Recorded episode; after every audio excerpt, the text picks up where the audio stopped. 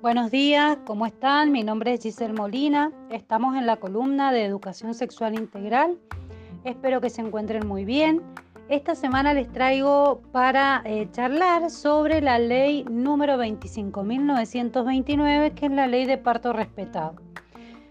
Por dos motivos importantes. El primero es que esta ley se sancionó el 25 de agosto del año 2004 y se promulgó el 17 de septiembre del año 2004 así que ahora está próxima a, cumplir aniversarios. Y por otro lado, porque en el hermano país Chile, el día 31 de agosto del año 2021, la semana pasada, salió en el diario oficial la norma general técnica y administrativa número 216 para el monitoreo y vigilancia de la indicación de la cesárea. Así que me parece un, tema bastante importante para que pudiéramos trabajar en estos días.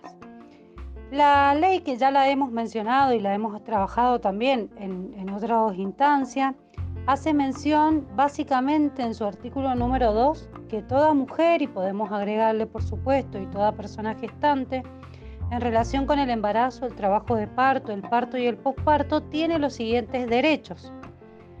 A ser informada sobre las distintas intervenciones médicas que pudieran tener lugar durante esos procesos, de manera que pueda optar libremente cuando existieran diferentes alternativas, a ser tratada con respeto y de modo individual y personalizado que le garantice la intimidad durante todo el proceso asistencial y tenga en consideración sus pautas culturales, a ser considerada en su situación respecto del proceso de nacimiento como persona sana, de modo que se facilite su participación como protagonista de su propio parto. Al parto natural, respetuoso de los tiempos biológicos y psicológicos, evitando prácticas invasivas y suministro de medicación que no estén justificados por el estado de salud de la parturienta o de la persona por nacer. A ser informada sobre la evolución de su parto, el estado de su hijo, hija o hija y en general a que se le haga partícipe de las diferentes actuaciones de los profesionales, a no ser sometida a ningún examen o intervención cuyo propósito sea de investigación, salvo consentimiento manifestado por escrito bajo protocolo aprobado por el Comité de Bioética, a estar acompañada por una persona de su confianza y elección durante el trabajo de parto, parto y posparto, a tener a su lado a su hijo o hija durante la permanencia en el establecimiento sanitario, siempre que el recién nacido no requiera de cuidados especiales, a ser informada desde el embarazo sobre los beneficios de la lactancia materna y recibir apoyo para amamantar, a recibir asesoramiento e información sobre los cuidados de sí misma y del niño o niña. Y por último, a ser informada específicamente sobre los efectos adversos del tabaco, el alcohol, las drogas, sobre el niño, niña o sobre ella misma. ¿sí? Estos serían como eh, los derechos que tenemos como mujeres y personas gestantes a la hora de ir a parir. Sabemos, ahí estaba googleando un poquito, que no es una ley que se respete como todas, eh, al 100%. Incluso hay una nota que encuentro, eh, como les digo, googleando, que hace muy poquito le piden a, a las autoridades de, San Juan, la Asociación de Mujeres por un Parto Respetado, que justamente se cumpla esta ley, porque mencionan que siguen sin, cumplirse. Eh, la verdad que es como, como hablamos siempre, permanentemente, siempre traemos como leyes en, esta columna de ESI, porque son la letra, digamos, que nos ampara para poder ir a defender nuestro derecho pero que es cierto que un derecho realmente podemos hacerlo valer cuando lo conocemos, ¿no es cierto? Entonces por ahí no hay una suficiente eh, información o circulación de este conocimiento y muchas personas quedan por fuera eh, de él, que es algo totalmente eh, necesario conocer cuáles son nuestros derechos, conocer cuáles son eh, las posibilidades que hay en este, en este caso puntual para poder parir. Y todo esto lo traía, como les mencionaba recién, porque en Chile entonces salió una nueva normativa, como les decía, que era la 216, que eh, es más o menos parecida a esto del parto respetado, porque en realidad lo que comenzaron a ver es que había muchísimas cesáreas que por ahí no eran necesarias, justamente, eh, valga la redundancia, que es también lo, lo, que pasaba también acá en Argentina y que como decimos sigue pasando, ¿sí? Hacer una práctica de cesárea ya es una cirugía, tiene un costo mayor, por ahí hay algunas personas que se aprovechan de esta situación y por ahí la, la indican y que no necesariamente eh, la necesitemos. Entonces, como les digo, la información, el conocimiento es lo único que nos va a, resguardar eh, lamentablemente de, estos casos. Digo lamentable porque no tendríamos que andar exigiendo que se respeten derechos que ya tienen tantos años, como la ley de parto eh, respetado, parto humanizado, que la tenemos desde el año 2004. Es una ley que incluso está antes de la ley de educación sexual integral.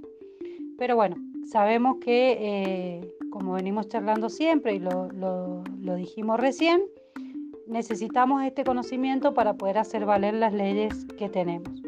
Y para eso hemos eh, invitado a Tania Valentinat, que es una mm, persona de Chile, que es parte de la Fundación Matria Chile y quien nos compartió justamente eh, una publicación de Instagram eh, que le ha llamado derechos sexuales, derechos reproductivos, con esto que les estaba mencionando. Y se puede leer en este Instagram que eh, se cumplen unos días de haber sido aprobada una indicación favorable para la salud sexual y reproductiva de la mujer, que reconoce el derecho a vivir y disfrutar de un parto respetado en sintonía con la cuerpa, las necesidades y aspiraciones de ser mujer-madre que no se pueden interponer indicaciones de cesárea ajena a la voluntad, diagnóstico médico y decisión de la mujer madre. Hacerlo sería justamente violencia obstétrica. No se pueden seguir privilegiando intereses ajenos de cualquier tipo, privados o individuales, en la etapa final de la gestación de una madre de su recién nacido. Se debe reducir urgentemente la tasa de cesárea en Chile, que oscila cerca del 50%, que era lo que veníamos charlando, cuando la norma establece entre un 10 a 15% según las recomendaciones de la Organización Mundial de la Salud. Así que desde acá, desde Fundamatria, llaman a la colectividad en general a ser vigilantes de su cumplimiento. Y eso me parece muy interesante de, interesante de poder tener esto que ya veníamos charlando, de vigilar que se cumplan o no nuestros derechos. Así que eh, les voy a compartir entonces un audio que nos manda Tania para contarnos qué es lo que está sucediendo ahí en Chile. Por mi parte les dejo un fuerte abrazo y nos encontramos la próxima semana.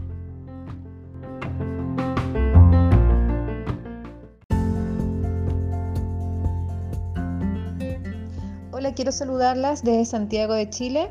Tania Valentina Hidalgo Tapia, presidenta de Fundación Matria Chile Fundación Educacional de Defensa, Atención, Promoción y Protección Integral de los Derechos Humanos de la Mujer, Niñas, Adolescentes y Disidencias Sexuales, sin fines de lucro que busca desde una perspectiva de género prevenir y erradicar la violencia, las brechas de género y todo tipo de discriminaciones.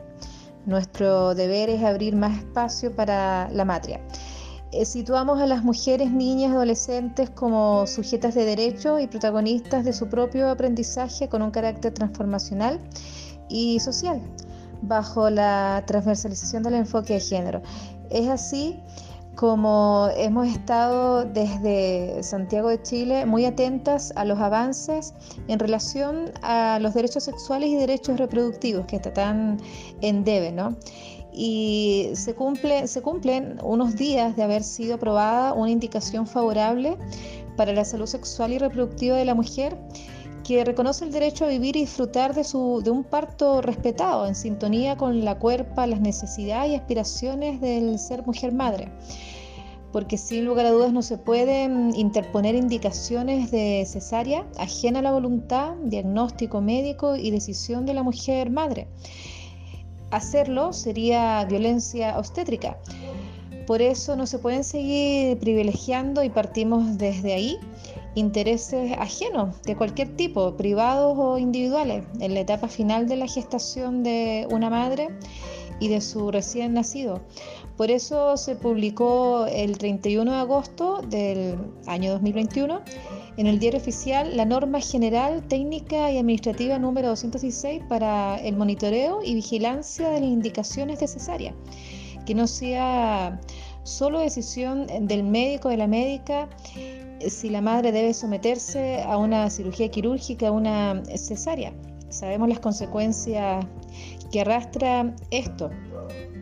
Eh, entonces así como meta urgente es reducir las tasas necesarias en Chile. Estas oscilan cercanas al 50%, cuando la norma establece un 10 a 10%, 15% según las recomendaciones de la Organización Mundial de la Salud eh, reunión que se llevó a cabo en 1985 donde establecieron la tasa recomendada de, cesárea.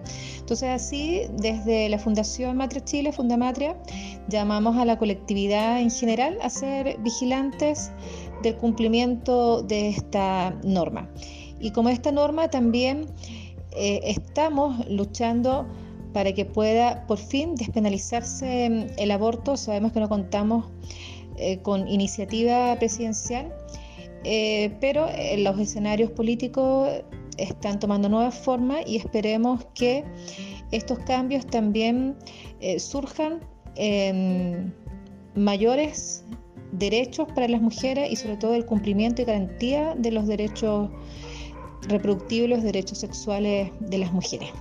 Así que les dejo esta noticia eh, despidiéndome con un gran abrazo sororal y de hermandad a esa gran patria matria como es la Argentina. Un abrazo. Los ojos me tienen miedo porque yo nunca aflojo. Lucho por una educación laica y científica. Si quieres, quédate con tu versión cínica. Porque lo único que quiero son niñas no madres oscurantismo, su cerebro no taladres. Quiero que sepas que los hijos no son propiedad, sujetos de derecho antes que patria potestad. Según vos es mi autopercepción lo que genera en los niños tanta confusión. Haces de todo para proteger al embrión y no te importa si es producto de una violación. Eso se llama encubrir abusadores. Y les recuerdo que se meten con menores. Con nuestra formación no te metas.